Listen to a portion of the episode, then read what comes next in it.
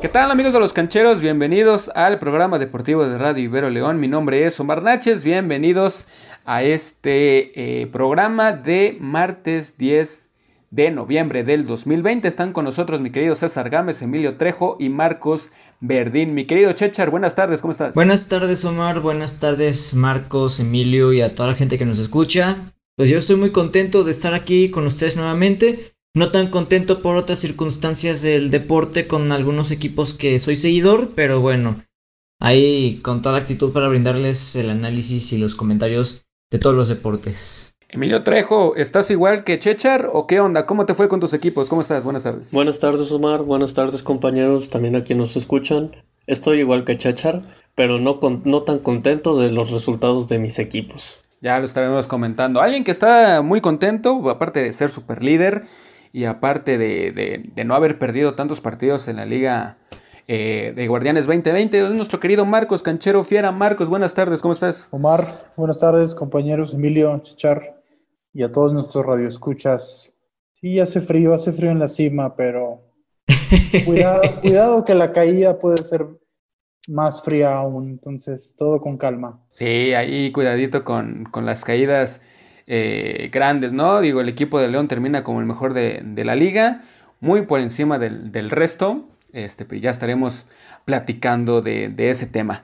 Por lo tanto, pues bueno, les recuerdo nuestras redes sociales, estamos en Facebook como Los Cancheros R-I-L, en Instagram loscancheros.ibero y en Twitter arroba los bajo cancheros. Pues iniciamos cancheros y bueno, vámonos con Cancheros MX, vamos a iniciar con el fútbol mexicano porque bueno, ya se nos acercó la liguilla, se viene eh, la fecha FIFA, pero después estaría reanudándose los partidos de repechaje, así que vámonos rápido con la información de los partidos del pasado viernes. Puebla 1 por 0 contra San Luis, Cancheros, Puebla hizo lo propio, eh, terminó derrotando a uno de los peores equipos del torneo, entonces Puebla está calificado a liguilla. Impensable, ¿no? Fue un partido realmente aburrido, Omar. Yo lo vi. Este, pues para precisamente curarme de la este del insomnio, ¿verdad? A veces, y creo que fue una muy buena medicina.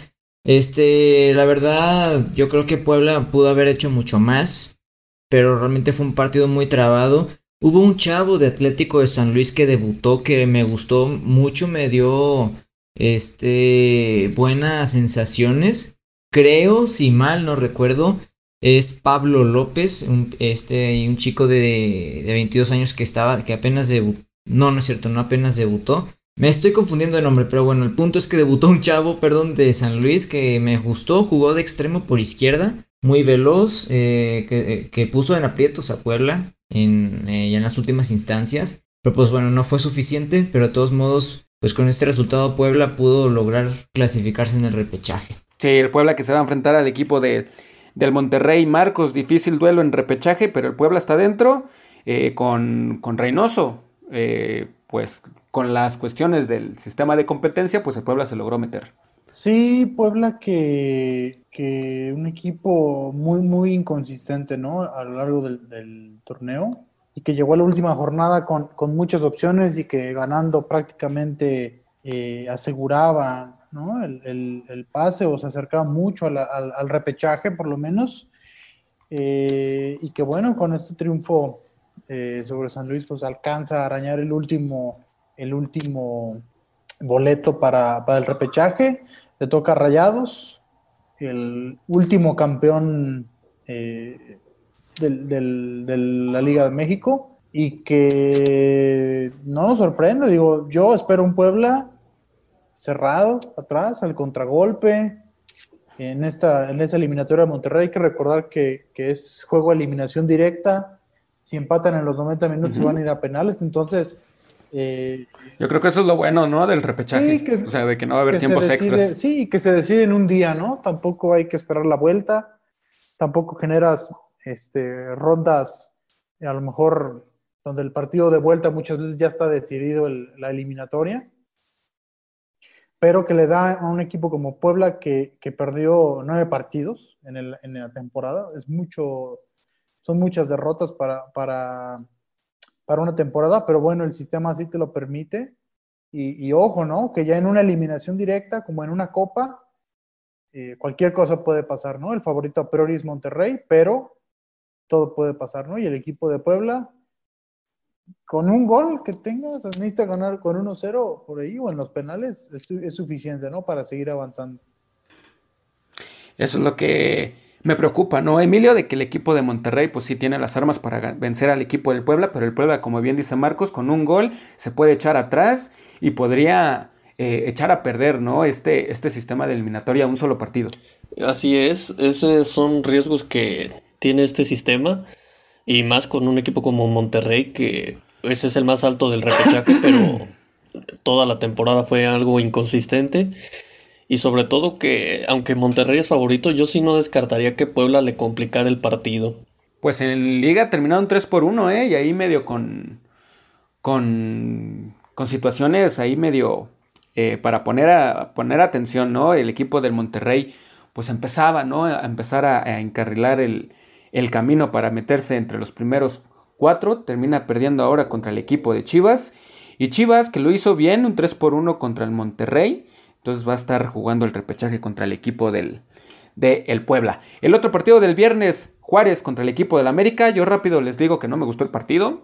Este, Juárez se adelantó con gol de Lescano, sí. Este, yo creo que el, equipo de Juárez jugando lo que necesitaba, ¿no? Un gol, este, pero me cayó muy gordo Enrique Palos, con todo respeto. Ya estaba haciendo tiempo al minuto 9, que no se manche.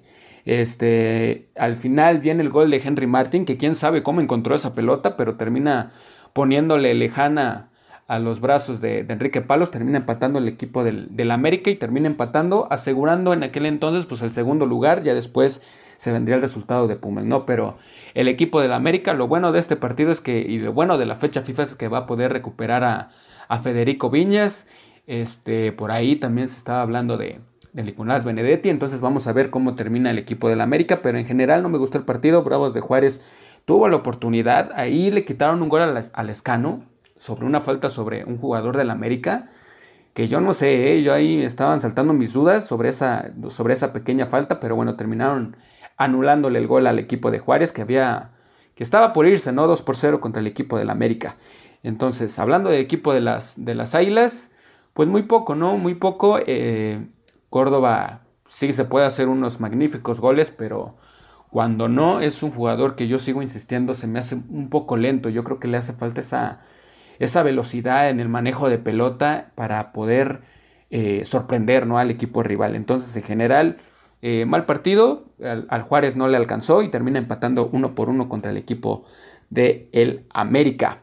Eh, ya los partidos del sábado les decíamos Chivas 3 por 1 al equipo de Monterrey. Marcos, Chivas respondiendo con polémica, pero terminó ganándole equipo rayados. Sí, Chivas que, a mi gusto sorprendió, ¿no? Eh, después de toda la polémica de, las últimas semanas, tanto lesiones, eh, problemas por COVID de, de, Víctor Manuel Bucetich, más todo lo disciplinario, mm, la verdad es que Chivas llegaba muy mermado, en mi punto de vista, al partido eh, se adelantó Monterrey, pero bueno, Chivas tuvo la capacidad de, de, regresar en el marcador y no solamente con un solo gol, sino con tres en los últimos prácticamente 8 o 9 minutos del, partido. Entonces, yo creo que anímicamente le viene bien la victoria al equipo de, Chivas. Eh, es un respiro, un alivio después de, todo lo, acontecido. Y bueno, yo creo que muchos, muchos pensamos que Chivas sí iba a estar en la, en la liguilla, o al menos en esta posición de repechaje, no en los cuatro primeros. Entonces, no podemos decir que Chivas cumple, porque la realidad es que la, exigencia del Club Guadalajara es mucho más que un, que un lugar 7. ¿no? En la, en la, en la tabla. No, y debe ir por el campeonato. ¿No? Debe ir por el campeonato, ya está en repechaje, debe de ganarlo contra el equipo del Necaxa. Que, Va a estar, o ¿eh? puede estar en... Sí, no está tan fácil, pero bueno, ya está. Este, a, diferencia de los últimos torneos donde no había tenido esa oportunidad, ahorita la tiene, tiene que ganar el repechaje, entonces debe luchar por el campeonato. no hay excusa. llega, yo lo veo Chivas eh, en, esta, en esta etapa de repechaje, sí es favorito, pero bueno, supongamos que, sobrevive a la, ronda de, la repesca, ya en la liguilla no llega como favorito y eso le puede venir bien, ¿no? A, un equipo con muchos reflectores, eh, pero me parece con poco, poco nivel de favorito ya en una, en una liguilla, ¿no? Emilio Chivas, 3 por 1 Monterrey. Yo creo que Marcos lo dijo. Yo, para mí también es sorpresivo realmente. No esperaba que Chivas le ganara a Monterrey. Fue un milagro que Tigres no aprovechó, eso es más adelante. Pero sorprende y yo creo que esto le va a servir a Chivas de cara al, al repechaje porque vencer a un rival que aspiraba a estar dentro de los primeros cuatro es motivación que puede, puede ser de mucha ayuda para los partidos que se vienen. Este, pues la verdad es sorprendente lo de Monterrey, porque también tenía una oportunidad de oro para estar entre los primeros cuatro. Eh, realmente me sorprendió porque también Monterrey iba enrachado, iba con una buena racha de victorias luego de comenzar el torneo muy titubeante. Y dejar el partido 3-1 en los últimos 10 minutos cuando ibas con la ventaja de 1 por 0, pues sí es bastante cuestionable eh, la acción de los futbolistas y sobre qué es realmente lo que salió mal para que se cayeran de esa forma. Así que, pues bueno, Monterrey en el repechaje se enfrentan a un Puebla. Monterrey creo que la tiene fácil en ese aspecto, pero eh, ya cuando se enfrenten ahora sí en liguilla, eh, pues ya veremos. Pero pues sí, sí fue un, una exhibición de Monterrey bastante negativa. Yo les estaba diciendo, yo les estaba diciendo, Chivas tiene jugadores, ¿no? Digo, ya después los errores arbitrales, pues bueno, pueden pasar o no en el resultado de un partido, pero Chivas tiene jugadores, Marcos. Sí, tiene plantel y, y, ojo, ¿eh? Bucetich sabe jugar liguillas, eh, sabe jugar liguillas, sabe ganar campeonatos y ojo, ¿no? Ya en esta ronda de, de eliminación, eh, me parece que Chivas puede ser peligroso, cuenta con jugadores eh, interesantes. Por ahí Vega hace un muy buen gol, que yo creo que le viene bien de cara a la liguilla. Hay que ver Macías eh, si va a estar o no. Y a mí, Omar y compañeros, Monterrey, la verdad, la verdad, muy decepcionante. por ahí Jansen se perdió una, clara, a mi gusto, que pudo haber cambiado el, rumbo del partido. No sé si, si, anotando esa Chivas hubiera podido eh, finalmente ganar el encuentro, pero me parece que lo de Monterrey, no sé qué opinen, no sé Mohamed si se esté acabando otra vez su discurso ya muy rápido, sí, los llevó al título, pero yo creo que Monterrey, al igual que Tigres, con los planteles que tiene, digo, ya hablaremos de Tigres, pero Monterrey con el plantel que tiene es para jugar mucho más al fútbol que lo que lo hacen, ¿no? Eh, sí está bien que sean campeones, pero yo creo que el equipo, por el, por el nivel de inversión y el nivel de, de, jugadores que tiene, merece jugar mucho mejor a la pelota de lo que es hoy. Y se me ocurre preguntarte, Emilio, este, si los equipos regios están nada más para, para ganar campeonatos o para jugar bien con esto que ya decía Marcos. Bueno, la realidad es que yo creo que los equipos regios dan prioridad a los campeonatos, pero el problema es que Monterrey solo ha ganado un título de liga en los últimos 10 años prácticamente. Tigres es cierto, para mí también debería de jugar a más con, con el plantel que tiene pero de cierta forma cumple. Y, yo creo que todos los aficionados, ¿no? O sea, obviamente todos queremos que, nuestro equipo quede campeón, pero ahorita, bueno, al rato vamos a pasar con el tema de León, pero ve cómo juega León y dices, ¿cómo es, cómo es posible de que, no, de que no quede campeón? En cambio, Tigres Monterrey, que no han sido tan vistosos, pues quedan campeones. Sí, de acuerdo, y es que al final de cuentas los grandes fichajes que han hecho los dos equipos son más para los campeonatos. No importa tanto las formas, eso es una realidad. A uno como aficionado sí, pero al, a los directivos y todo eso, al equipo, lo importante es ganar los títulos. El problema es, repito, Monterrey no gana tantos títulos, al menos de liga, en los últimos años. Tiene el triplete, ¿eh? por ahí. Por eso dije de liga en los últimos años, porque triplete tiene. Y que le gana bien al equipo del América, ¿no? O sea, es un, es un título muy meritorio por parte de Monterrey. No es de que lo jugara tan, tan mal, porque venía del, del, Mundial de Clubes, entonces ahí pues, pues más la crítica, ¿no? Del Club América, cómo no le pudo ganar un Monterrey que venía de, de más actividad, sí, más ritmo, pero pues venía de, viajes largos, ¿no? Pero bueno, ahí está el equipo de Monterrey que con gol de Avilés Hurtado se había adelantado al equipo de Chivas, luego vino Saldívar al 80, Alexis Vegas al 83 y Jesús Angulo al 93. Pachuca Necaxa, gol de David Cabrera al 91. Electrocutantes, mi querido Chechar Necaxa para eh, viajar a Guadalajara y enfrentarse a las Chivas. Exactamente, Omar. Eh, Necaxa sorprendentemente eh, lograron llegar al repechaje, estaban haciendo un torneo realmente paupérrimo, de miedo, pero de miedo de esos de que no sabes qué va a pasar con este equipo, porque lo desmantelaron por completo otra vez y esta vez ya la fórmula no estaba funcionando. Milagrosamente Necaxa tiene 5 victorias en sus últimos 5 partidos, entonces pues 15 puntos bastante valiosos, los pusieron en la décima posición de, este, del, torneo que pues por ese lado yo vería a un Necaxa pues motivado, lo veo un poco fuerte incluso, porque pues al final de, al final de cuentas también el golpe anímico afecta, eh, influye más bien en este caso en, en tu forma física, en cómo te sientes también para jugar. Y Chivas, que tiene buenos jugadores, pero que son muy inestables. Entonces, va a ser un partido para mí bastante interesante. Yo creo que de todos los partidos de repechaje, este en particular me llama más la atención por la racha de Necaxa y porque Chivas este, puede dar ciertos destellos que pueden sorprender. Entonces, en fin de cuentas va a ser una incógnita y pues a ver quién sale vencedor, pero yo me estoy inclinando más hacia Necaxa en resultar victorioso de la repesca. ¿Qué tanto va a pesar, eh, de que se los pregunto a todos, qué tanto puede pesar eh, el caso de que, bueno, el equipo de Necaxa, como bien dice, es desmantelado cada torneo, pero que ahorita se alcanzó a meter al repechaje, pero que lo malo es de que tiene un técnico que pues sí quedó campeón con el equipo del Atlante, pero hace muchísimos años.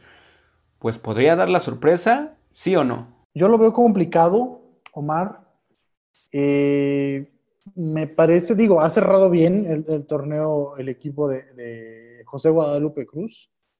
Digo, y, muy pragmático, ¿no? El Necaxa muy, muy, eh, muy ordenado, un equipo eh, que se, trató de fortalecer, ¿no? En la parte, en la parte defensiva. Por ahí el profe Cruz hizo algunos cambios de, jugadores, hubo rotación en, el once inicial, le ha resultado. ¿no? Entonces, me parece que el equipo de Necaxa va a basar su, éxito en el orden, en la disciplina y en, el, y en la dureza defensiva, ¿no? Que pueda mostrar ante, ante Chivas. Y, me parece que, igual que Puebla, ¿no? Es eh, a, jugar un poco encerrado, un poco al contragolpe, tratando de anular y cortar los circuitos de, Chivas. Pero no sé qué tanto le alcance con, con el profe Cruz, que realmente sí ha ganado un título nada más. Y bueno, ese y, la. ¿No ganó una copa por ahí, no, verdad? ¿El Atlante? Sí, con la Conca Champions la ganó. ganó la de Conca Champions, también el, Y la Copa MX contra Chivas. Entonces, me parece que, que va a ser difícil para, para Necaxa, pero ojo, que es el equipo que viene más, más enrachado, o de los más enrachados en cuestión de, triunfos y que, al igual que Puebla, ¿no? En una ronda definitoria puede ser, puede ser eh, el ambiente adecuado para poder dar la sorpresa, ¿no? A campeón no sé, pero eliminar a Chivas no se me haría descabellado. No, más o menos lo mismo. Yo creo que Necaxa no sería tan improbable que elimine a las Chivas. Son las Chivas que sí le ganaron a Monterrey. Igual que vencieron a Tigres en su momento, pero después quién sabe, es un misterio Chivas. Y Necaxa viene enrachado, lo cual puede ser factor. No, no, no creo que partan como favoritos, por supuesto que no. Pero sí no vería tampoco descabellado una sorpresa ahí. Ok, ok. Y el Tigres Atlas, mi querido Emilio, pues cuéntanos cómo les fue al equipo de los Tigres. Bueno, ya sabemos cómo les fue, pero ¿cómo viste esa polémica del gol anulado a, a Guiñac? Y pues, ¿cómo recibiste el gol de, de último minuto de Germán Conte 95? Muy mal partido. La verdad es que no pueden depender de un gol anulado. Si está bien o mal anulado, eso es aparte. Y empatar con un equipo que ya está eliminado y además con un hombre menos, me parece desastroso lo de Tigres. Porque ellos mismos ya tenían ahí la clasificación para dentro de los cuatro primeros, dependían de ellos mismos ya. Con la victoria estaban ahí, no de local, es cierto, no hay gente, pero de local y simplemente no pudieron aprovechar. Me parece un muy mal partido de Tigres. Un Tigres que está cerrando mal. Ah, parecía que estaba, iba a cerrar enrachado, pero desde Juárez se, se cayó el equipo. Y han venido resultados malos que mandaron a Tigres al repechaje. Y Chechar, el equipo de Tigres, que con el empate, pues bueno, eh, aspira, más bien ya está al, repechaje y se va a enfrentar al equipo del Toluca, que en liga perdió contra el equipo choricero 3 por 2. Así es, este, pues realmente no sé qué comentar al respecto, o sea, sí sé, pero me refiero eh, sobre cómo podríamos ver... Saca tu dolor, Chechar, saca tu dolor, no hay bronca. Bueno, me voy a poner canchero, este, porque al fin de cuentas. no tanto, no tanto. Nada, claro que no, tampoco voy a pasarme de lanza, ¿verdad? Este, pero la verdad lo de Tigres es vergonzoso. Porque en el partido del Atlas realmente vi eh, lo que es Tigres actualmente, un equipo conformista, un equipo que no ha tenido ganas, que al parecer toda la racha de victorias que había tenido anteriormente, este, fue una mentira, la verdad porque no es posible que le ganes al superlíder del campeonato este y pierdas o empatas contra el equipo que está apenas agonizando, digo, cuál, o sea, que está literalmente agonizando en la última posición. No le ganamos a León. Empatamos. Empataron 1-1. Ay, sí, cierto, perdónenme. Una disculpa por ese. Uno por uno, sí, sí, sí. Yo sé que querías que ganaran, Chechar, pero empataron. Empataron, es correcto. Ahí, ahí, gracias por corregirme. Este, pero la realidad es que, o sea, reforzando lo que dijo Emilio, o sea, por más que el gol anulado haya sido mal anulado, es, no es una excusa para que en los próximos 30 minutos del juego eh, no, no, tengas más oportunidades para, eh, para anotar. El Diente López tuvo una clarísima en un contragolpe que la verdad la regó de una manera espantosa. Pudo haber pasado, le pudo haber pasado el balón a Gignac y, y metía el gol o el Diente López hubiera hecho una mejor ejecución de su disparo. Simplemente, pero la verdad es que fue realmente una decepción lo que ocurrió en este partido. En el último segundo que te noten gol, pues no manches, digo, podríamos culpar al jugador que metió las manos, que ese fue el motivo del por qué se cobró el tiro de falta. No recuerdo quién fue el jugador que metió las manos.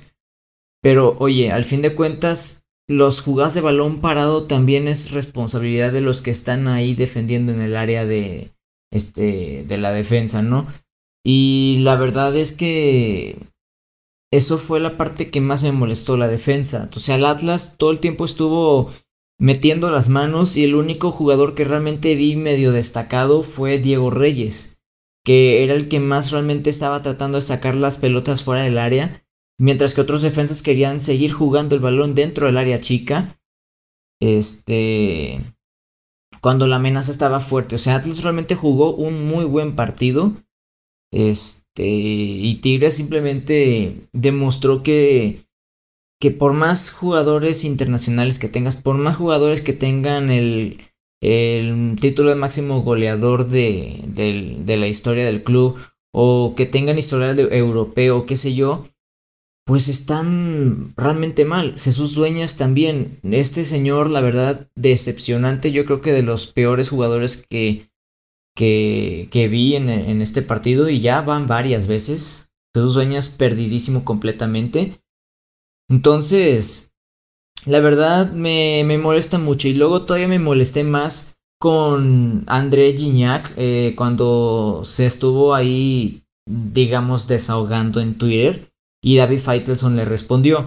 Yo honestamente estoy de acuerdo con la réplica de Feitelson porque Gignac también tuvo sus oportunidades claras que no aprovechó y no puede estar eh, lloriqueando por, eh, por un gol anulado, que a fin de cuentas en el fútbol pasa, incluso con VAR, que no debería pasar, pero pues tristemente pasó.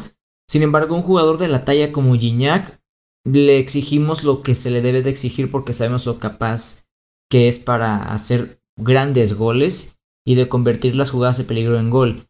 Y ya van varios partidos que Gignac está completamente fuera de, este, de sí. O sea, no tiene puntería, no tiene claridad de la portería o visión de juego incluso. Se la pasa repelando, este, poniendo caras. Entonces, o sea, Tigres también necesita eh, disciplina, necesita un orden. El Tuca también lo veo más eh, conformista, lo veo otra vez con la misma de siempre del autobús para atrás a conservar el resultado y luego al final te anotan gol que eso ha sido la misma historia que siempre ha ocurrido en estos años. Ya hemos sido eliminados de varias liguillas por ese sentido, hemos perdido dos finales por ese aspecto también. Entonces, la verdad, contra Toluca me da miedo, porque digo, Toluca ha perdido bastantes partidos, pero también es un equipo que, nota que, en general anota goles y que es peligroso en el ataque. Entonces, realmente Tigres con esta actitud no va a llegar a nada y la verdad no lo veo ni siquiera en las semifinales si va a estar así eh, como lo hizo en los últimos tres partidos, que tenía todo, absolutamente todo favorable para estar entre los primeros cuatro. Esa es mi crítica y réplica. Excelente, mi querido Checha. Sí, concuerdo contigo. Y Marcos, pues bueno, si hay un, si hay un entrenador que puede hacer campeones a los equipos es el Tuca Ferretti, ¿no? Pero si vuelve a quedar campeón Tigres de la manera en que ya lo hizo, pues sí nos vamos a poner varios enojados, ¿no? Eh, sí, sobre todo por, el estilo, ¿no? Digo, porque, digo, no es fácil ganar. Eh, y la, lógica o, el romanticismo del fútbol es ganar, ganar y jugar bien, ¿no? Jugar bien es eh, muchos lo entienden de otra manera, a lo mejor el, aficionado, uno lo entiende como, como jugar eh, bonito, ¿no? Jugar vistoso, jugar eh, dando espectáculo, ¿no? A lo mejor Tigres lo entiende de otra manera y es su filosofía o es la filosofía de, su entrenador y les ha dado resultado, ¿no? Tampoco los podemos culpar, al fin de cuentas uno, uno juega para ganar, ¿no? Pero a muchos no les gusta Sí, y lo, y lo decía el Tuca, ¿no? A mí me contratan acá, me tienen acá para ganar títulos. ¿No? También cuando se le preguntaba esta de, de, por qué no le da tanto chance a los jóvenes, decía, a mí me, a mí me traen acá para ganar títulos. Pero allá también hemos visto, eh, desgraciadamente, muchos equipos que, que, han quedado campeones y que no nos han eh, convencido, ¿no? Que no nos han gustado en la forma en la que quedan campeones. Y yo creo que Ferretti, pues no puede caer solamente en quedar campeón, porque sí. Ahora, ojo, y, ahora voy a meter un tema a, discusión, ¿no? Digo, los últimos años eh, se, ha, proclamado, ¿no? O se ha nombrado Tigres como un equipo, un equipo grande, ¿no? La realidad es que, o al menos yo lo veo así, Tigres a lo mejor no tiene tanta responsabilidad de ser campeón, ¿no? No tiene la misma responsabilidad de ser campeón como Cruz Azul, como América, como Guadalajara, ¿no? Que a lo mejor son los tres equipos que tienen la obligación permanente tal vez de, pelear por el título sí o sí. Tigres a lo mejor se encuentra uno o dos escalones abajo. Entonces eso yo creo que también les da ventaja por la presión y también les da ventaja en la cuestión del sentido de responsabilidad, ¿no? Que yo soy campeón, no importa cómo lo haga. Sí, claro. Y que ahorita, sumándole a eso que dices, los que están obligados, porque están obligados por, por, la, por la institución que es, por lo, por lo histórico que son, pero ahorita también a León le sumamos esa, ¿no? Esa obligación de quedar campeón por el fútbol que nos ha mostrado. Tigres tal vez ahorita no es, no es este, obligación quedar campeón, porque ya sabemos cómo, cómo, cómo ha sido campeón en los últimos torneos. Entonces, tal vez por eso quisiéramos que el Tigres no fuera campeón, ¿no? Por las formas en que los ha hecho. Sí, exactamente, te digo, y es, y es parte del, juego mental y, la cuestión de filosofía y la presión, ¿no? Que te, que te, que te atribuyes, porque no es lo mismo tener la presión de Cruz Azul, la presión que tiene seis meses, cada seis meses Cruz Azul, a la que tiene Tigres, ¿no? Es muy diferente.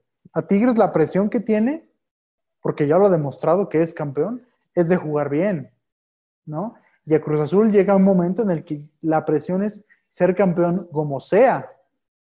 ¿no? Y Cruz Azul no lo es de ninguna manera, ni jugando bien, ni jugando feo, ni de ninguna. ¿no? Y a Tigres no, no, no, no decir que se le consiente, pero a lo mejor no se le exige eh, el título como tal, sino que se le exige el, jugar bien y después va a venir la, discusión. Bueno, ahora jugamos bien y no fuimos campeones, entonces, ¿cuál es nuestro, nuestra situación, ¿O por qué cambiamos nuestra, nuestra filosofía y lo que tú quieras, Entonces, se van adecuando los perfiles de los equipos y vamos, la cuestión del Tuca pues, es muy clara, ¿no? Vengo a ganar y no me importa cómo, pero yo gano. Y esto también me hace preguntar, uh, se lo voy a preguntar a Emilio, en el caso de que pues al menos recuerdo los partidos o las finales que ha ganado el equipo de Tigres en casa, pues han sido espectaculares, ¿no? Obviamente ahorita por la pandemia, si en caso de que no se mejore, pues obviamente no va a haber eh, afición en los estadios, pero cuando el Tigres quedó campeón contra el equipo del Santos, si, si mal no recuerdo en ese partido, fue una final espectacular, Emilio. Entonces, no sé también si por este por estilo que tengan o por el por, por la condicionante de, que sea de que el, equipo de Tigres pues no vaya a quedar campeón en casa, pues lo haga recular un poquito menos. ¿Tú crees que es factor eh, jugar en casa la vuelta a la final? Fíjate que yo creo que sí, Omar, porque si te pones a pensar tienes mucha razón en lo que dijiste. La final con Santos, inclusive el centenario del América, se cerraron ahí y se fueron grandes partidos. En cambio, cuando Tigres salió y cerró en otros estadios, contra América en 2014 terminó perdiendo, un muy mal partido de Tigres. Contra Pumas casi les remontan. Y ah, parece que aprendieron la lección y contra León se fueron y se echaron atrás. La realidad es que yo creo que el cerrar de casa sí puede ser un, un condicionante para el juego de Tigres. Sí, eso, eso, eso me hizo pensar ahorita con todo lo que estábamos platicando ahorita con Marco Chechar y, contigo, ¿no? O sea, de que el Tigres tal vez por, por no cerrar en caso una final, pues también pueda eso ser un poco de, de, ayuda o de, o de mala forma para que el equipo de Tigres pues eh, ponga por, por, por máxima, quedar campeón como sea. Pero bueno, ahí está el equipo de Tigres que se va a enfrentar al equipo de el Toluca Cruz Azul Pumas. Perdón, nada más para, para finalizar. ¿Qué tanto eh, le perjudica, por ponerlo entre comillas, la baja de, de Eduardo Vargas? Si fue al fútbol brasileño. Este, digo, al final de cuentas sí es una baja sensible porque Vargas también aporta mucho en el ataque Digo, no ha estado fino en los últimos partidos, pero a fin de cuentas también es un jugador que cuando tiene el día hace partidos espectaculares. Este, pero pues ya veremos. Eh, digo, tenemos ahí también a, a, este, a Leo Fernández, que necesita más minutos, que ha demostrado su talento y que ojalá pues sea un, un buen revulsivo que pueda cubrir la baja de Vargas, pero pues ya veremos. Pues Edu Vargas fue importante contra Monterrey, pero en los últimos meses había perdido protagonismo, eso es una realidad.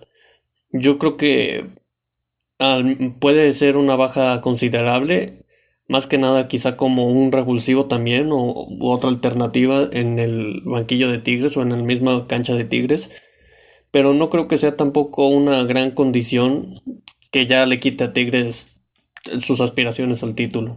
Yo te la contesto, mi querido eh, Marcos, fácil. Edu Vargas no es Guiñac. No creo que le pese mucho. No debe de pesarle tanto. Ya lo dijo Emilio, ya lo dijo Chechar. Ahí hay jugadores con los cuales puede responder el equipo de, Tigres. ¿no? No, no, no hay excusa. No hay excusa para un equipo de Tigres que con esa plantilla pues puede quedar campeón. ¿No? Entonces, pues bueno, Ahí está la situación del equipo de Tigres Cruz Azul. Pumas, eh, Pumas que al inicio del partido contra el Cruz Azul se dio a conocer que Talavera estaba lesionado. El día de ayer se da a conocer que bueno, se va a perder de 4 a 6 semanas por una lesión, una lesión perdón, ahí en, la, en, la entrepierna.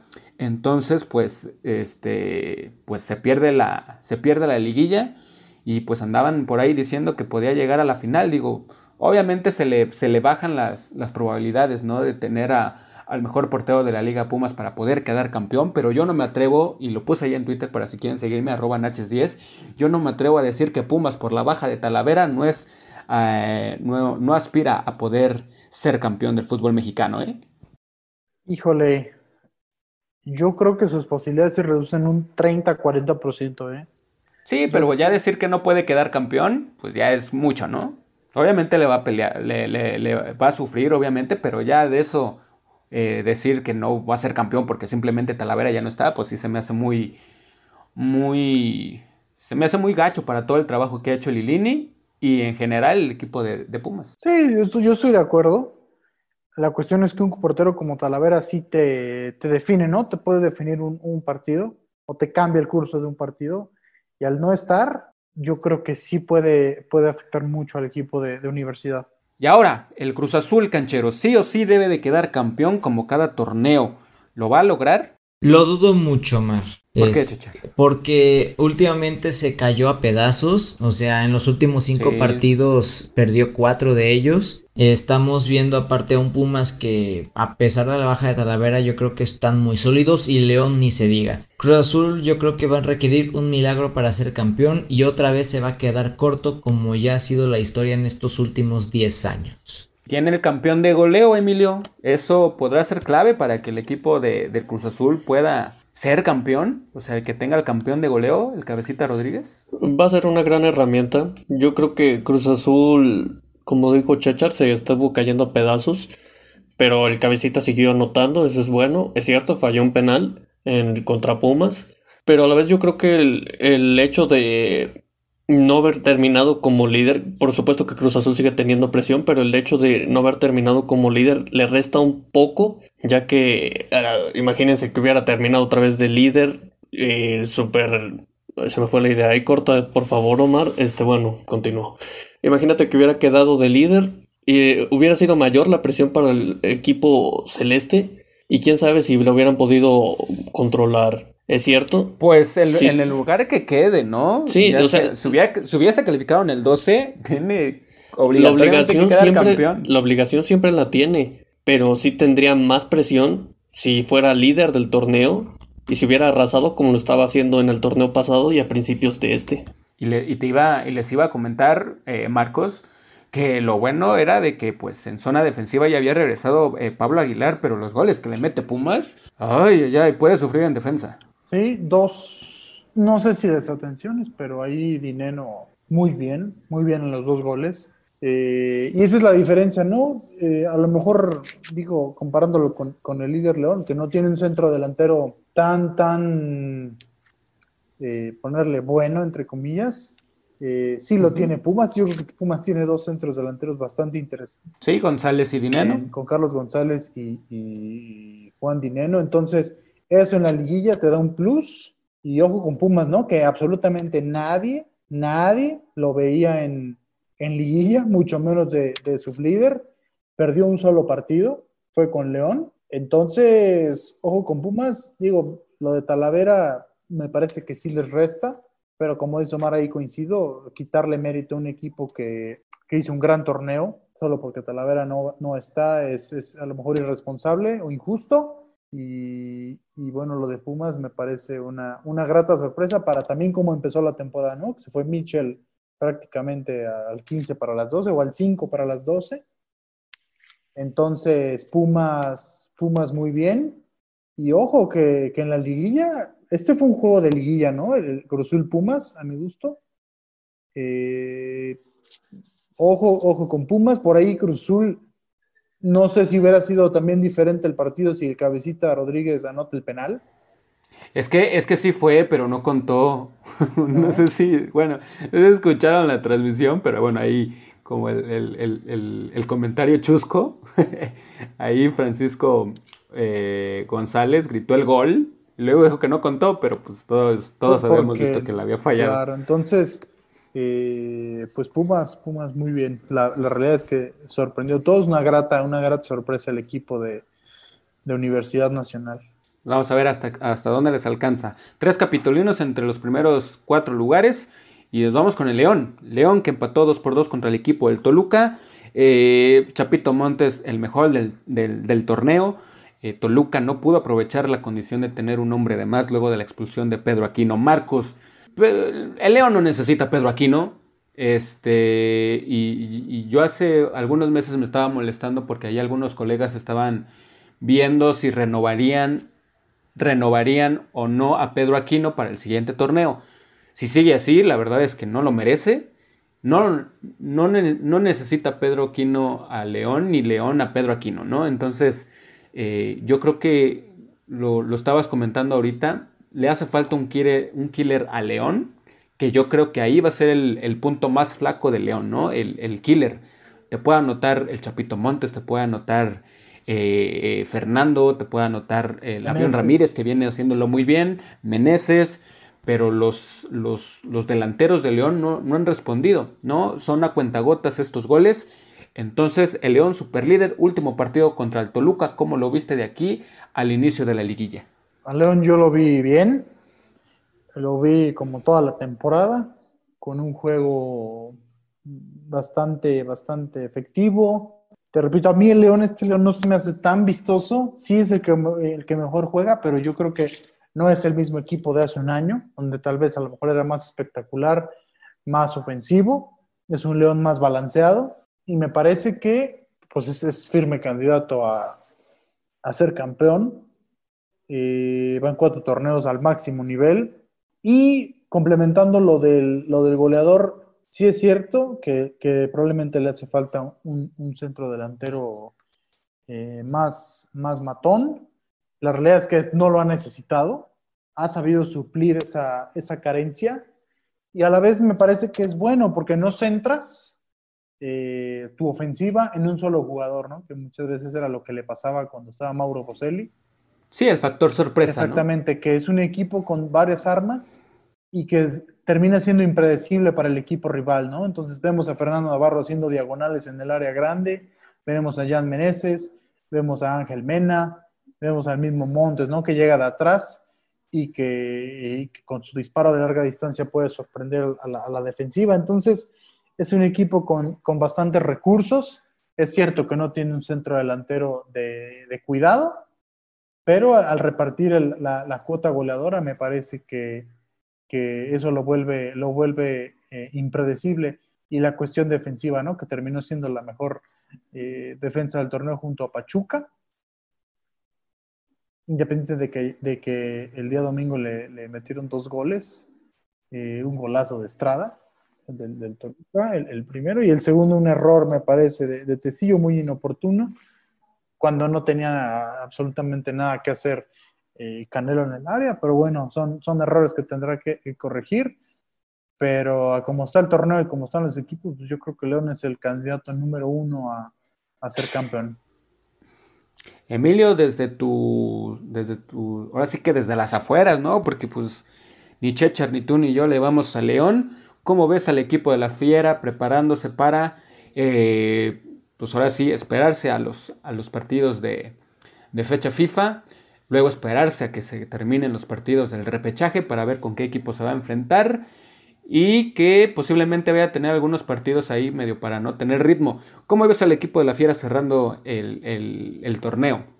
León, el más fuerte de este torneo, sin duda, el mejor.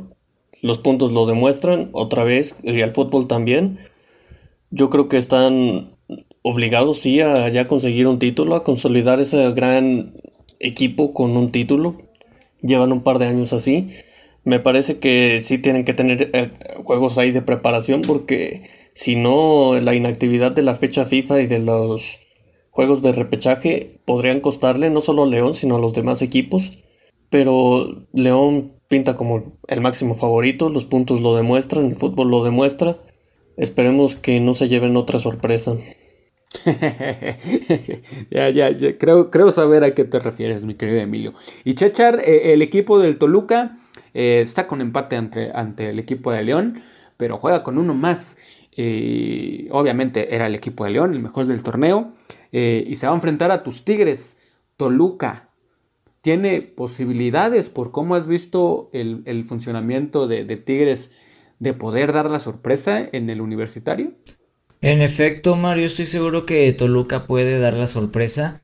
Este, digo, jugaron con un hombre de más eh, por 75 minutos, pero estamos hablando de León que tiene una defensa y un mediocampo bastante balanceado, bien lo dijo Marcos, lo cual eso también nos pudo brindar un gran partido el día del domingo. Ya como estoy viendo a Tigres, pues Toluca yo creo que las tiene de ganar. Eh, Toluca demostró que puede tener sus detalles de, en el ataque. Digo, realmente su vulnerabilidad es de defensa. Yo creo que es una de las peores defensivas del torneo, si no es que la peor. Este, lo cual eso es un punto muy en contra del cuadro choricero. Pero, de todos modos, yo creo que ahí va Toluca recuperándose poco a poco porque ya tiene un par de años bastante mal. Pero bueno, ya veremos. Yo creo que este va a ser cuestión de tiempo para ver si realmente Toluca está mejorando o todavía tiene que hacer mucho trabajo para reestructurar su, su, este, su cuadro. Sí, lo último que va a tener el equipo del Toluca en caso de no pasar, pues es de darle partido al equipo de los Tigres. Y bueno, para cerrar la última jornada, Santos goleó 4 por 0 al equipo del Mazatlán. Eh, se, se, metió entre los primeros, bueno, entre los primeros lugares para recibir el partido de repechaje en casa. Eh, y los equipos que ya no tenían nada que pelear, pues Gallos 2, Toluca, eh, perdón, Tijuana 2, 2 por 2 terminó este partido. Entonces les recordamos los partidos del repechaje: Monterrey contra el equipo del Puebla, Tigres contra Toluca, Chivas contra Necaxa, Santos contra Pachuca, el repechaje del fútbol mexicano. Y bueno, los primeros lugares: León, Pumas, Club América y el equipo de el Cruz Azul. En general, cancheros, del 1 al 10, ¿cómo califican la liguilla? Inicio contigo, Chechar, del 1 al 10. El Guardianes 2020, torneo regular, ¿qué calificación merece para ti? Va a estar interesante el formato, eh, pero la verdad no sé realmente qué poner de calificación. Yo a lo mejor un 7, 6, 7. ¿7? Sí. Ok. Aprobatorio, Marcos. Yo me voy con un, con un 7, Omar. Te voy a decir por qué. Eh, si analizan la tabla, si sacas al 11 y al 12, eh, se vuelve una, tabla general un poquito más lógica, eh, ya que el número 10, Necaxa, tuvo 7 derrotas, fue de los equipos de los 10 sembrados el que más tuvo derrotas, pero por lo menos su, su, récord de, partidos eh, ganados. Sí, nada más empató 3. Su récord de partidos ganados con el de perdidos estuvo parejo, ¿no? Toluca y Puebla tuvieron más derrotas que, triunfos en la temporada. Entonces, para mí, una liguilla más justa hubiera sido hasta el lugar 10 y a lo mejor hacer un repechaje 7 contra 10 y 8 contra 9, ¿no? Igual a un partido directo, también ponderas un poquito al, 5 y al 6, que bueno, eh, a lo mejor suena un poco injusto, ¿no? Que estén en, una, en un repechaje cuando estuvieron a, tres puntos del, del, tercer lugar o del, del subliderato, ¿no? Y, sacar a un Toluca y un Puebla que, fueron bastante mediocres en, todo el torneo. Entonces yo por ahí le, pongo un 7. y mi querido Emilio, ¿qué te pareció el, el torneo, el, torneo regular? Eh, estaba pensando en ponerle un 7, pero la realidad es que no puedo ponerle más allá de un 6. No por el hecho de que haya sido un mal torneo, sino porque se me sigue siendo eh, ridículo la, el sistema actual premiar la mediocridad, o sea, un Necaxa tiene posibilidades de ser campeón y eso, eso es algo que a mí no me agrada simplemente. Bueno, no Necaxa, Necaxa cerró bien. Puebla, equipos como Puebla, Toluca. Imagínense que Toluca perdiendo, teniendo un récord negativo, gane, quede campeón. Eso, ¿cómo hablaría de la liga? Bastante mal. Y ahora vámonos rápido, cancheros, con la información de la Liga MX femenil, porque este, la siguiente jornada, pues, pues, este, pues, no sé si fue suerte, yo creo que no, pero pues habrá tres partidos importantísimos para el cierre del torneo, es jornada 16, pero para tener más aspiraciones de quedar mejor posicionados en la tabla, la Liga MX femenina, la jornada 16 se viene Tigres contra Rayadas, Pachuca contra Atlas, perdón, y Chivas contra el equipo del América. Seis de los mejores equipos, bueno, ahí sacaría un poquito al equipo de, del América y equipo del Pachuca, pero Tigres, Rayadas, Atlas y Chivas de los mejores en el torneo. Cancheros, Liga MX femenil, ¿cómo, ven el cierre de la, de la temporada? Y pues bueno, jornada 16 con tres partidos importantes. Este, a mí me está gustando cómo está cerrando este torneo, sobre todo con partidos donde los líderes se van a enfrentar. El caso de Tigres Monterrey y el caso también este, de Atlas que está cerrando fuerte. La verdad va a ser una, eh, pues va a ser una contienda interesante. Yo creo que el partido de Tigres Monterrey va a definir realmente quién es la que manda. Por el momento Tigres es el que tiene liderato, pero Monterrey también es un rival bastante fuerte y puede sorprender. Atlas que está demostrando un gran fútbol, la verdad, impresionante lo que han estado haciendo este torneo. Eh, y bueno, Pachuca, pues por supuesto, obligadas yo creo que a, sumar puntos para que Mazatlán no, no, las alcance. Este, porque todavía Mazatlán puede tener oportunidad de clasificar dependiendo de los resultados de Pumas y de Pachuca principalmente. Entonces va a estar interesante el cierre. A mí me está gustando mucho eh, este torneo. El fútbol femenil contra al, fútbol masculino. Esa es la clásica liguilla que nos gusta ver y que donde los mejores equipos son los que están dando méritos para buscar un lugar en el campeonato. Claro, Tigres, Guadalajara y Monterrey y otras, obviamente cualquiera de las cuatro me va a gustar que quede campeón. Este, pero sí veo más fuerte el equipo de Tigres y el equipo del Guadalajara sobre Monterrey y sobre el Atlas. El equipo de Tigres de 10 en casi todas sus líneas. Guadalajara con ese poderío eh, ofensivo y defensivo con Blanca Félix en la portería pueden lograr también quedar campeones. Monterrey lo veo sí un poco más balanceado a lo regular. No es un equipo espectacular, pero bueno, sabemos las armas que tiene. Es el último campeón de la Liga MX femenil.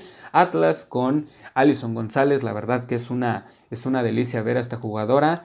Que es, bueno, está luchando con Katy Martínez ahí por el liderato de, de goleo. Este, el América yo creo que ha sido de los partidos más, o más bien de las temporadas más flojitas en cuanto a funcionamiento. Ha sido un torneo bastante... Eh, mal jugado en ciertos momentos, sí ha tenido bajas por lesión, también ha tenido bajas por COVID, pero en funcionamiento y en cuanto a idea, todavía no le veo un estilo al equipo del América, al equipo de Leonardo Cuellar.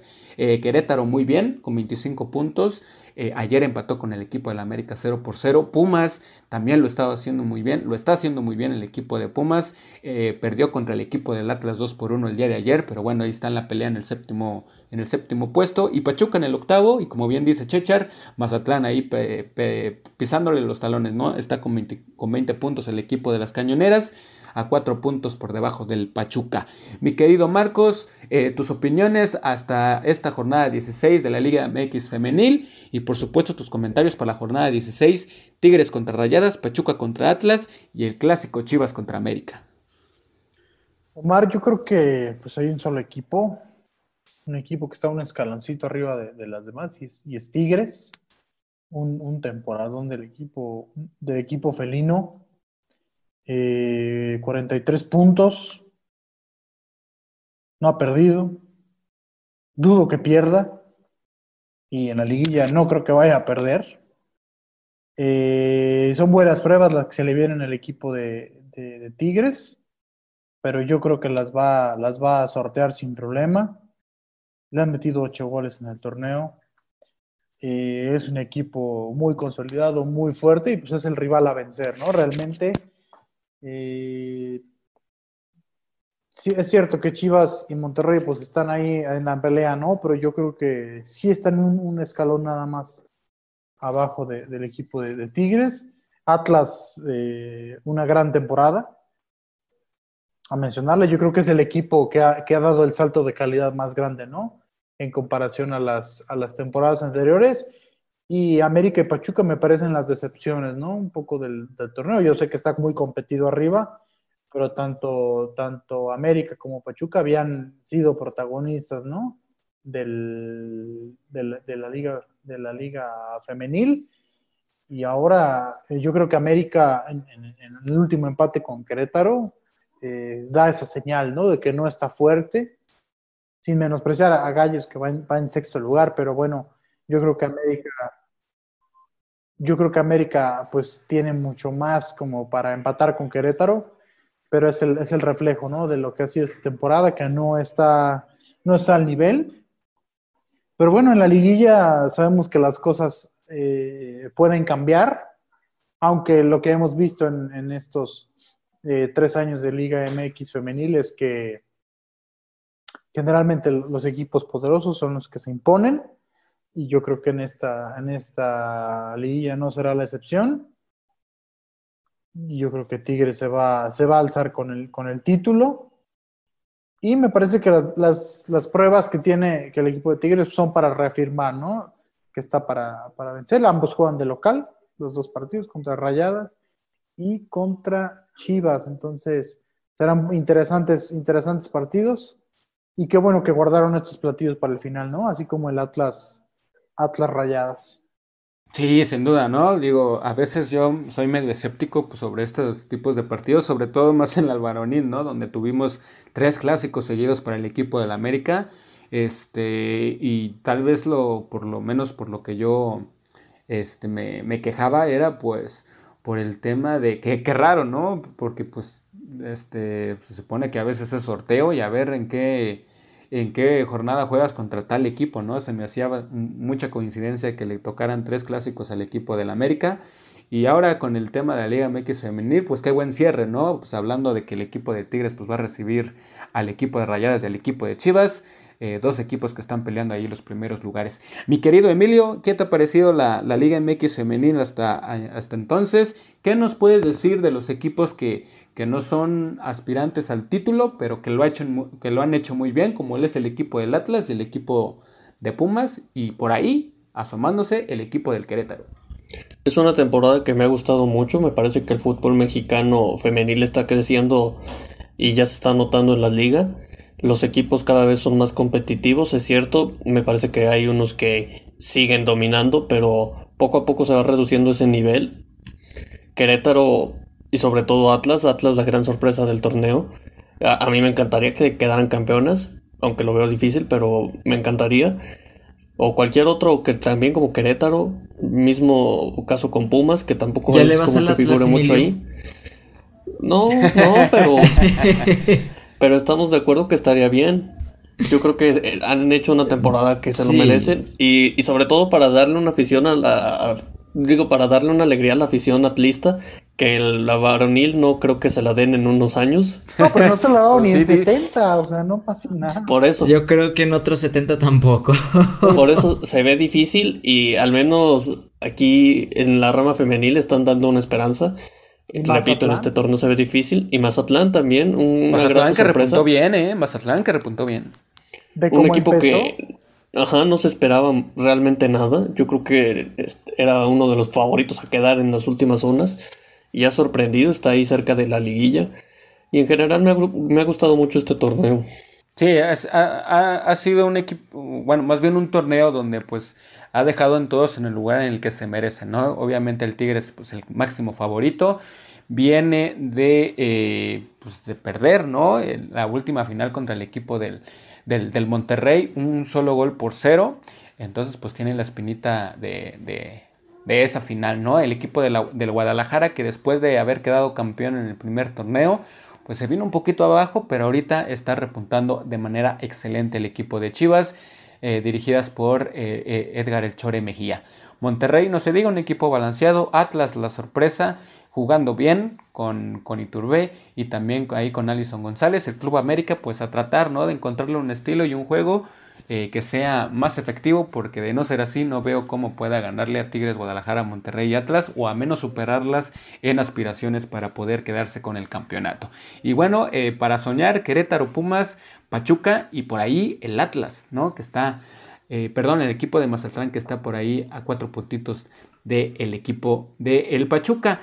Y bueno, esto me hace, me, alegra mucho estar viendo la Liga MX femenil cancheros porque obviamente eh, pues tenemos fútbol profesional eh, femenil y, obviamente pues estamos viendo a grandes jugadoras jóvenes que pueden llegar a ser grandes futbolistas. Eh, no solamente aquí en nuestro país, sino también llegar a, eh, empezar a exportar ¿no? al fútbol, a otros fútbol, a otros países y por supuesto tener mejores resultados en, el, en selecciones mayores, ¿no? Para la selección mexicana. Sí, claro, yo creo que yo creo que la liga se pondrá su primer gran éxito eh, cuando pueda colocar a una jugadora ¿no? en, el extranjero.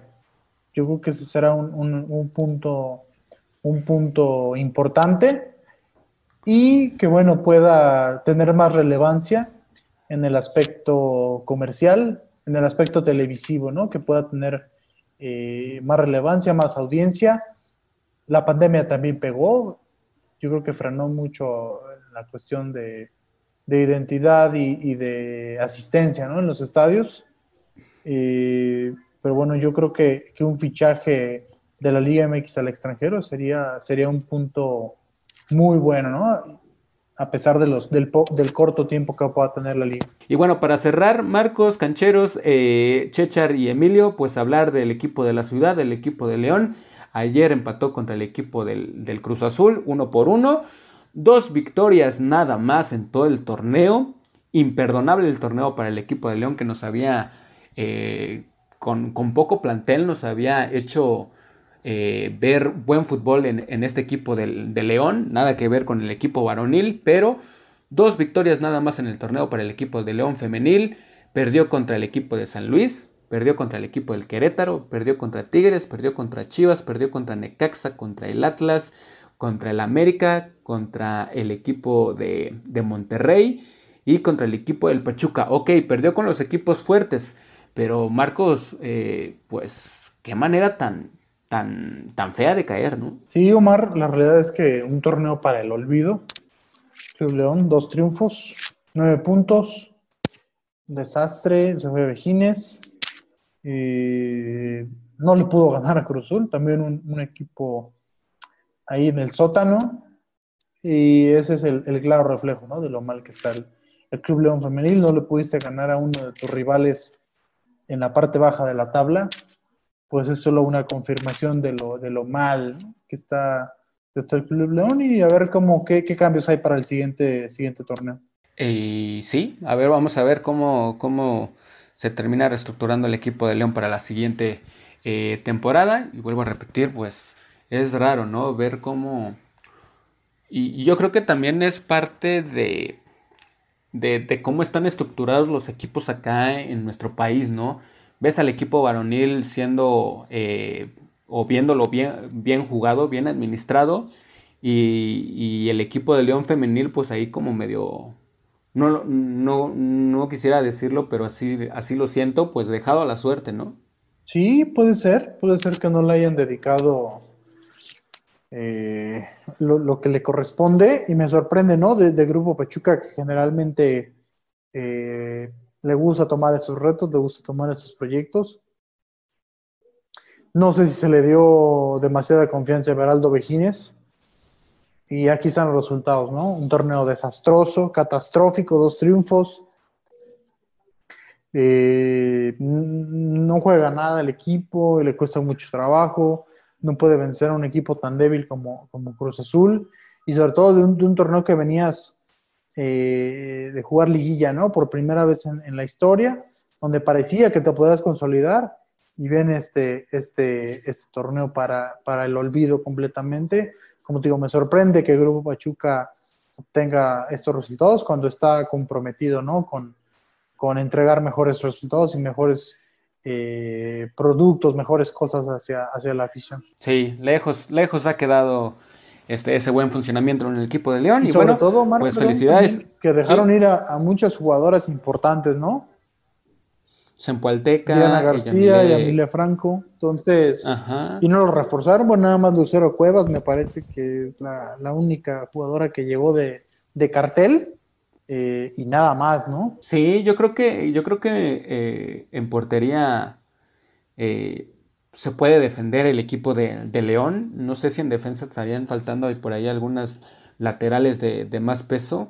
Y en media cancha yo creo que estaría bien un, un, buen refuerzo. Y en el tema de la delantera, pues bueno, pues ahí está Lucero Cuevas, pero también San Juana Muñoz había hecho varios goles. Eh, este torneo no, no terminó por, por, brillar mucho. Eh, Diana Calderón, un solo gol en todo el torneo. Bueno, faltan los otros partidos, pero este, pues ahorita solamente dos victorias en, en 16 partidos, pues sí es muy, muy bajo el rendimiento para el equipo de, de la Fiera. Y bueno, por parte de Chechar y Emilio, pues con sus Tigres, pues bueno, aspirar a lo más grande.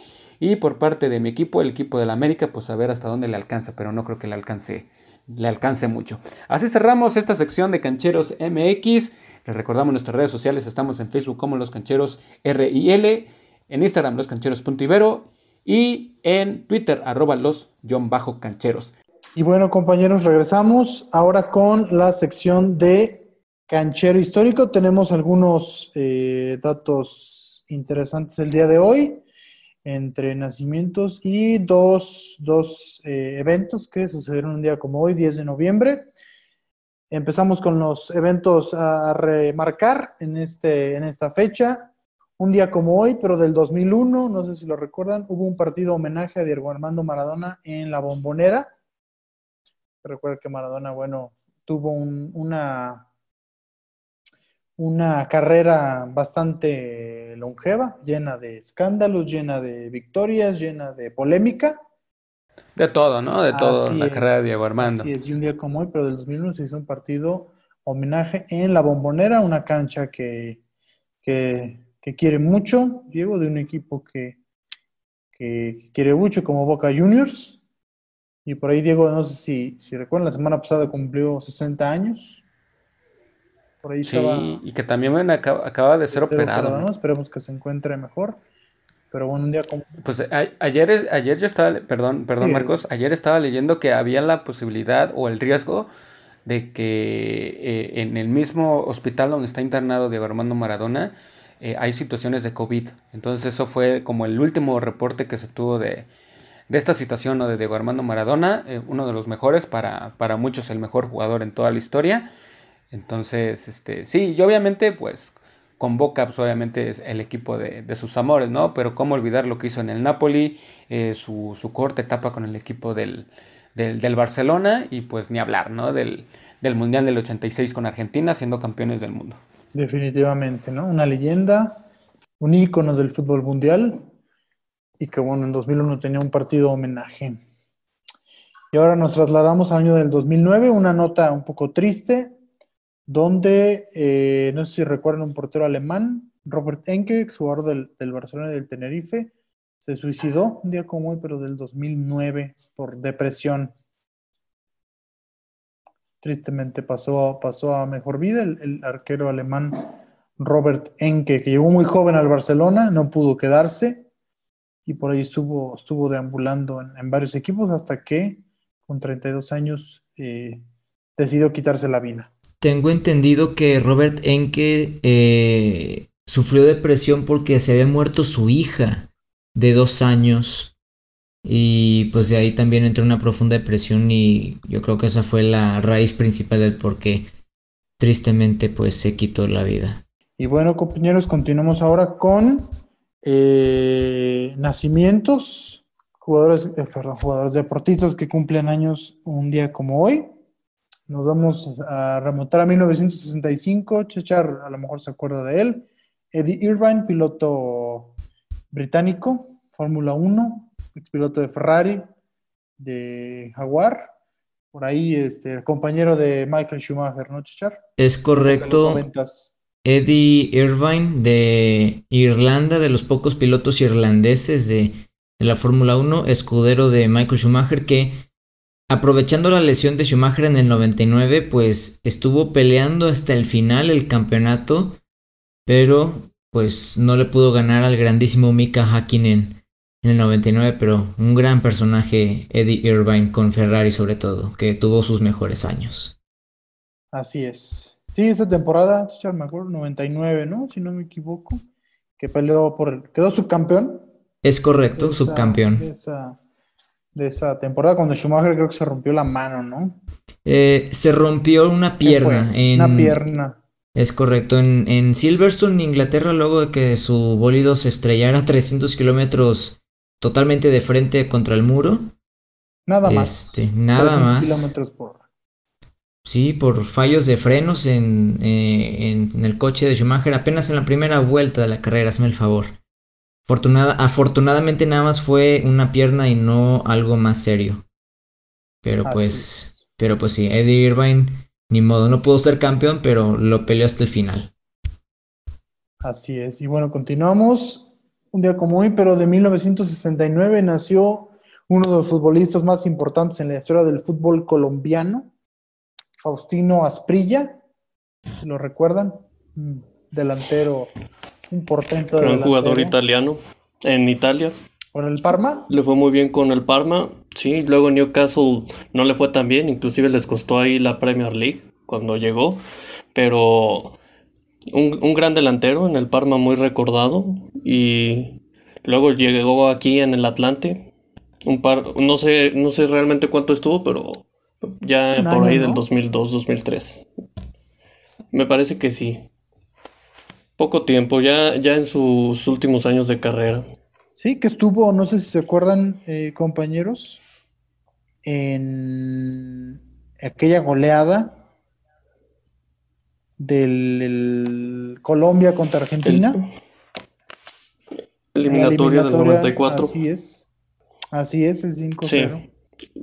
miembro de aquella gran generación de Colombia, de Valderrama, Freddy Rincón, Freddy Así es.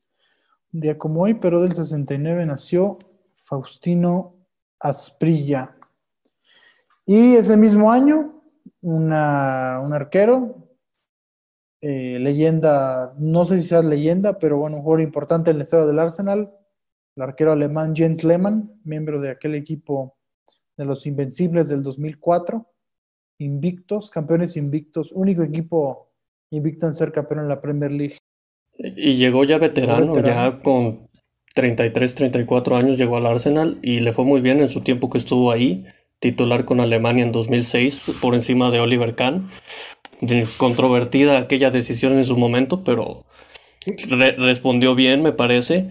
Y que curioso que después de la Eurocopa, Robert Enke, quien ya lo mencionamos, falleció, que fue el sustituto de él. Eh, Enke se posicionaba para ser el portero del 2010, después de que ya Jens Lehmann se había retirado al menos de la selección. ¿Quién estuvo, Emilio, en el Mundial del 2010 con Alemania? Neuer, ya estuvo Neuer. Sí, ya le estaba yendo bien. Neuer tomó el rol que estaba teniendo en que en los meses anteriores a su muerte y le fue muy bien a Neuer. ¿Qué decir de, la gran carrera de Manuel Neuer? Y que recuerda a, Lehmann eh, en aquel partido de la Champions League contra el Barcelona, ¿no? Cuando se fue expulsado. Este, se había adelantado con un gol de Campbell eh, el equipo del, Arsenal. Y bueno, pues ya después vino los goles de, si mal no recuerdo, fue de... Belletti. De Eto, primeramente, ajá, y luego de, de Belletti, ¿no? Ahí con el gran eh, Larson, este jugador que me, gustaba mucho, pero que también sufría mucho de, lesiones y que ya Sleman pues tuvo que salir porque salió expulsado y luego se vino el, este portero Almunia, ¿no? Así es, en aquella final de, de París, del, 2006, donde el Barcelona ganó su, segunda, segunda Copa de Europa. Cuando no éramos goleados tan feo. Cuando era otro Barcelona, ¿no? El, del día de hoy. Sí, sin duda. Pero bueno, nos trasladamos ahora al 73. Eh, futbolista checo, figura de la, de la selección en la Eurocopa del 96, Patrick Berger, mediocampista ofensivo jugador muy, muy interesante que después jugó en la, Premier League bastantes años. Futbolista muy, muy interesante, el, checo, un día como hoy, pero de 1973 nacía. Exjugador del Liverpool. Que ya no le tocó, ¿verdad, Emilio? En la, en la Champions del 2005. No, se fue por ahí del 2003. Así es un futbolista que, bueno, no sé si recuerdan, no les tocó ver esa Eurocopa del, del, del 2006, del 96. Los checos llegaron a la final justamente contra Alemania, un equipo sorpresa que eliminó a Portugal en cuartos, a Francia en semifinales en, vía de penal y que perdió con, Alemania en, balón, en balón, en gol de oro, goles de Bierhoff. Oliver Bierhoff, el, delantero, aquel delantero alemán, que después despacharía a México, ¿no? En el Mundial del 98. Ah, no, qué malos recuerdos nos Sí, hombre, pues es que todavía, quedan las secuelas de los, del Día de Muertos. Entonces, por ahí eh, tenemos sus recuerdos, pero bueno, Patrick Berger junto con, con Pavel Nedved, Vladimir Smiser y, y Karel Poborski eran el, medio campo, ¿no? Del, de, una selección checa que, que se ha quedado en la orilla en los últimos, o al menos en, esa, en ese periodo del 96 al 2004, se quedó en la orilla de, de ganar un título, un título europeo. Y bueno, continuamos, ahora nos vamos a 1978, donde nace la arquera alemana Nadine Angerer, que fue balón de oro de la FIFA en el 2013. Curioso, ¿no? Que, un, que una, que una portero o portera, en este caso, sea, sea un balón de oro, ¿no? Estamos acostumbrados a lo mejor a ver a, a futbolistas de campo ganar el, ganar el trofeo, pues en 2013 Nadine Angerer ganó el balón de oro de la FIFA como portera. Continuamos, nos vamos al año del 1985, donde nace el eh, jugador serbio, futbolista serbio Alexander Kolarov, con gran trayectoria en el fútbol italiano, su paso por el fútbol inglés con el Manchester City, un, zurdo heredero de, de Sinisa Mihailovic, ¿no? En, la cuestión de una zurda eh, potente, la misma posición, hasta el mismo número que usaban en la, en la selección, el número 11, raro para un lateral. Eh, Kolarov, que jugado en, en Roma, en el Inter, en el Manchester City. Futbolista, futbolista interesante que ahorita está, está jugando precisamente en el equipo de Antonio Conte. Y ahora nos vamos con dos futbolistas que han jugado en la, en la Liga MX sin grandes luces, sin grandes eh, recuerdos, como se acuerdan de un viejo conocido de la afición leonesa, Marcos Caicedo, futbolista ecuatoriano. Y, eh, ídolo, ídolo, de, multitudes. Así es, Omar. Y otro futbolista que también pasó de noche de Pachuca y Puebla, John Pajoy, un colombiano. Y nos vamos ahora con dos futbolistas que juegan en la Premier League. Uno de ellos es Wilfred Zaha, el, eh, marfileño, juega en el Crystal Palace. Y Daniel James. Ex compañero del Chicharito. Así es, en su época con el, con el, con el United. Y Daniel James, el extremo galés del, Manchester United, ¿no? Que Zaha que lo quieren poner en los grandes equipos de, la Premier y no más. Cada, cada verano se queda en el, en el Crystal Palace. Y Daniel James que que empezó bien con el United, pero se ha ido diluyendo, ¿no? Totalmente, Rashford, digo, este Greenwood es el que lo ha sobrepasado y ya Daniel James es simplemente un jugador más allá en el equipo. Por ahí estaban, estaba buscando creo que Leeds United, ¿no? En este, en este verano de, de pases no se pudo ir, pero bueno, a ver, yo creo que no, no tardará mucho en, salir del, del Manchester United. Y ya por último, dos futbolistas que juegan en la, en la liga, Oliver Torres juega en el Sevilla, a menos que haya cambiado de equipo, según yo, ¿no? No, sigue en el Sevilla. Y Joe Félix, la que está considerada como la promesa del fútbol portugués para la próxima década. Nació un día como hoy, pero de 1999. Fichaje más caro en la historia del Atlético de Madrid y del fútbol. Y que ya empieza a responder. que ya está a responder. Así es, Omar.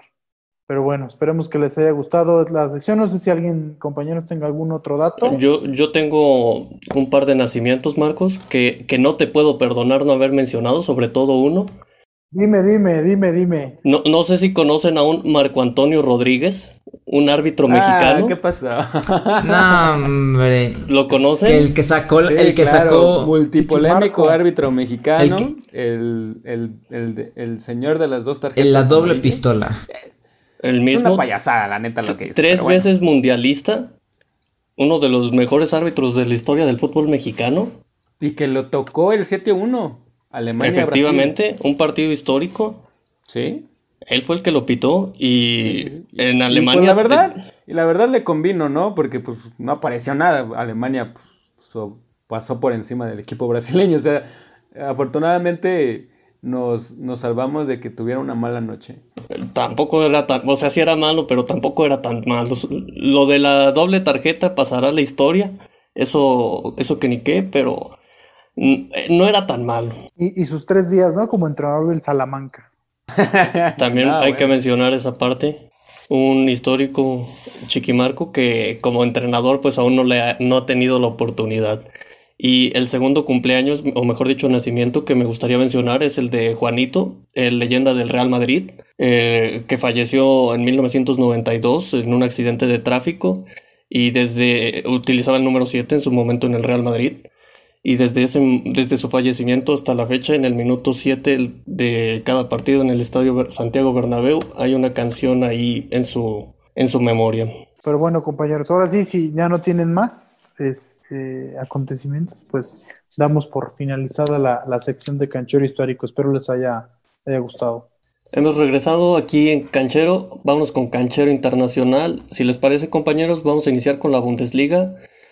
El Verde Bremen el día del viernes empata uno por uno con el Colonia. El Augsburgo pierde 3 por 0 contra el Hertha de Berlín. Leipzig derrota 3 por 0 al Friburgo. El Stuttgart empata a 2 con el Frankfurt. El Unión de Berlín derrota 5 por 0 al Arminia.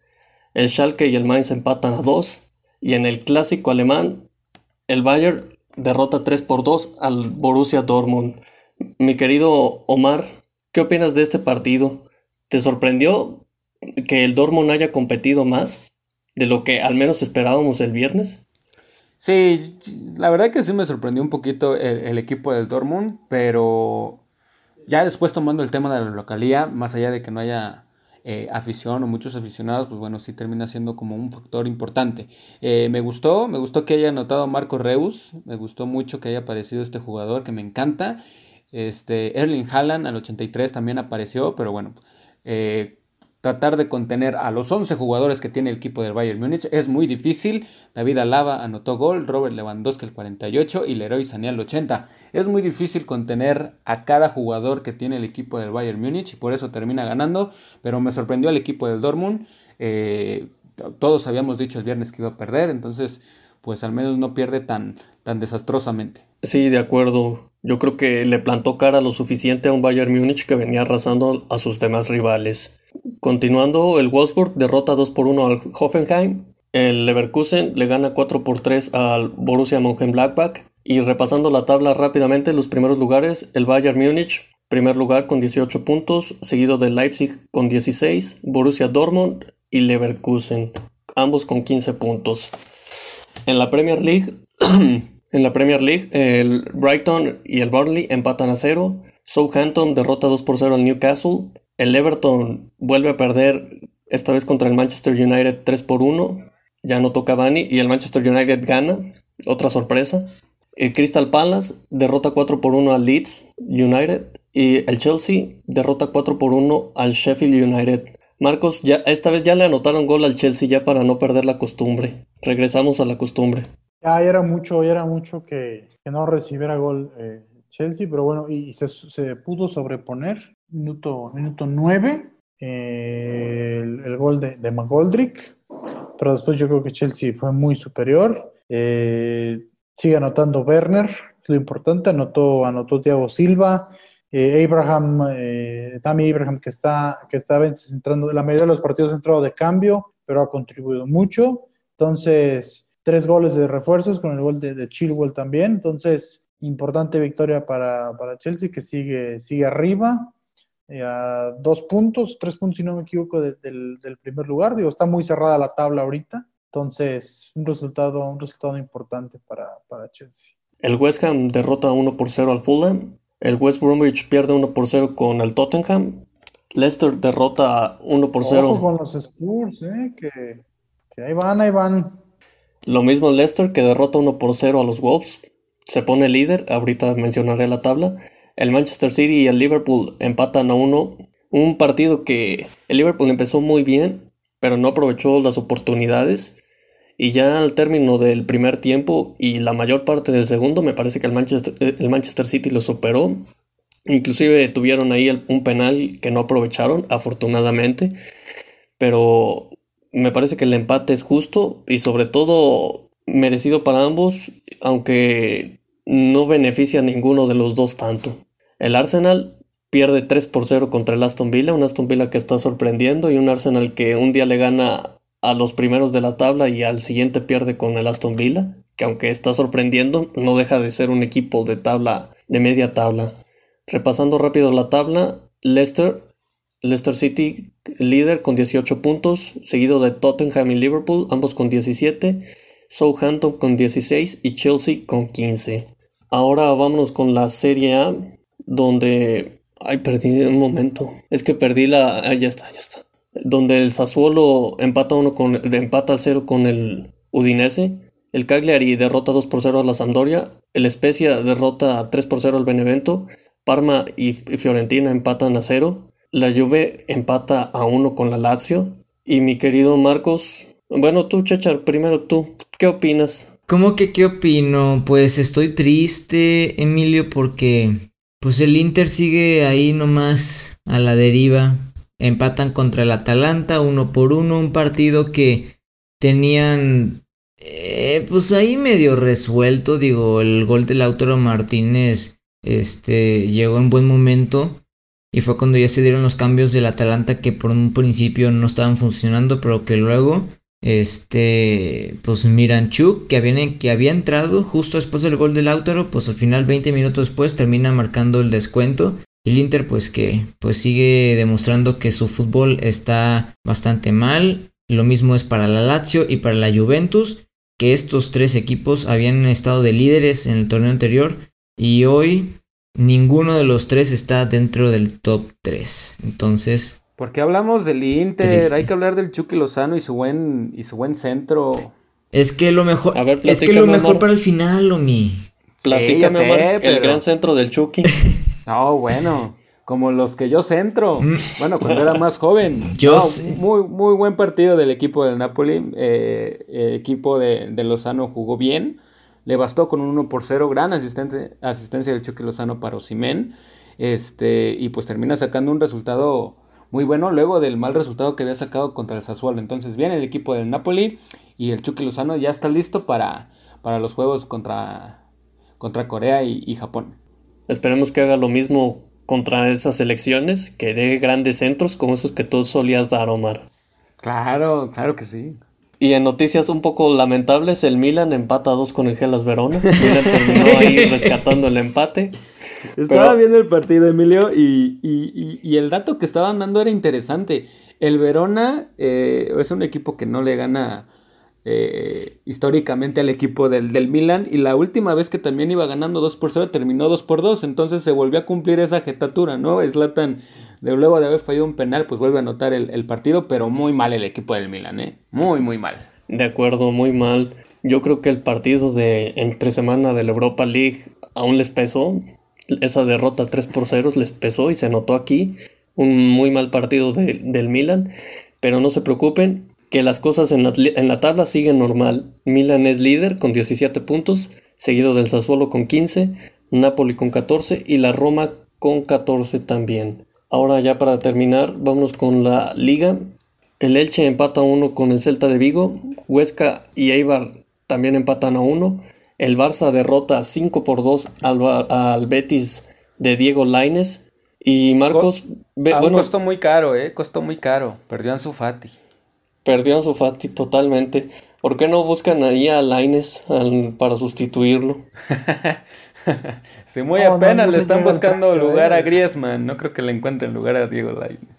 No le llega el precio Barcelona.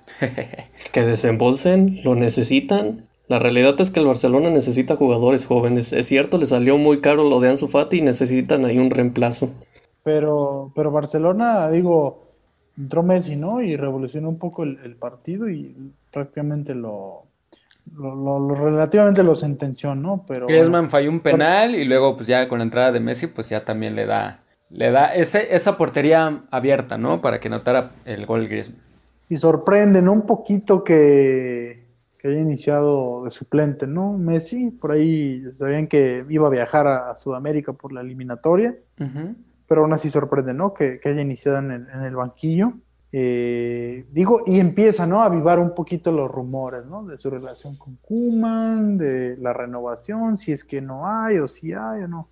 Pero bueno, por lo menos entró y marcó doblete. Continuando con los resultados, el Sevilla derrota 1 por 0 a los Asuna, el Atlético de Madrid 4 por 0 al Cádiz, el Villarreal le gana 3 por 1 al Getafe, la Real Sociedad derrota 2 por 0 al Granada, Levante y a la vez empatan a uno. Valladolid y Bilbao. Valladolid derrota 2 por 1 al Athletic de Bilbao. Y la sorpresa de la jornada, Chechar, Valencia 4 por 1 al Real Madrid. Eh, pues no me sorprende. Pues porque Real Madrid juega mediocre. ¿Cómo no te va a sorprender echar tres goles de penal de, de, Soler? Eh, bueno, lo que no sorprende es que Varane pues perjudique a su, Oye, no, no, no, espérate. Oye, Varane es el goleador del equipo. Al menos anota gol. Digo, en contra, pero anota pues, gol. Eso, eso digan sobre Emilio que lleva defendiendo a Varane desde que quedó campeón en el 2018. Me está dejando muy mal parado Varane, la verdad. No, hombre. si sigue así ya no voy a poder ayudarlo. Y, algo que sí me gustaría comentarles es de que si, le, si, le, hubiera salido eso a Sergio Ramos de, de, que no le marcaran penal, la verdad que mis respetos, ¿eh? Obviamente...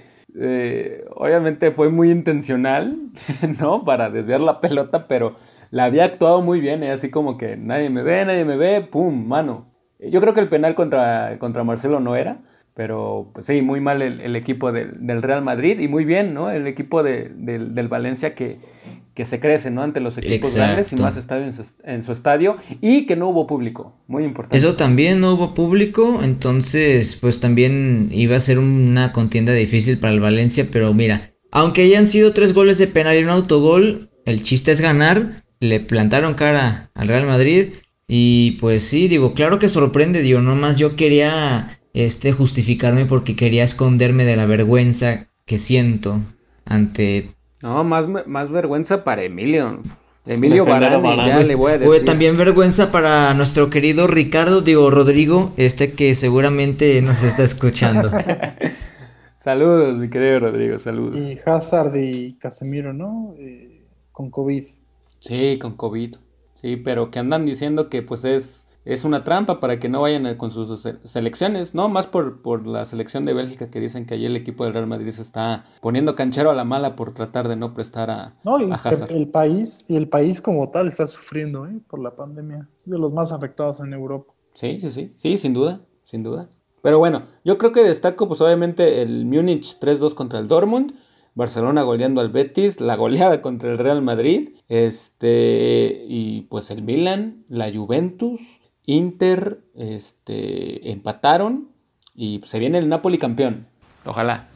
No, por favor. El Chucky Lozano campeón de Italia, uff. Ya fue de copa, le falta la Imaginémonos cosas geniales. Tendría, Tendría que fichar por el Milan en, en verano, digo en invierno, porque si no, yo no veo cómo sería campeón ahorita.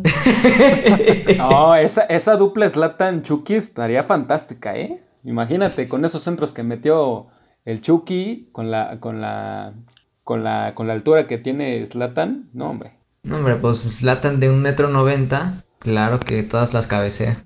Falló un penal, ¿no? Slatan. Sí, sí, falló un penal y ya después venía el, el, empate al último minuto para que el equipo de, Emilio Barane pues no lo, no lo, no lo, no lo dejara mal parado. Pues así es, el Milan en ese sentido al final bien, pero Barán muy mal, Barán muy mal.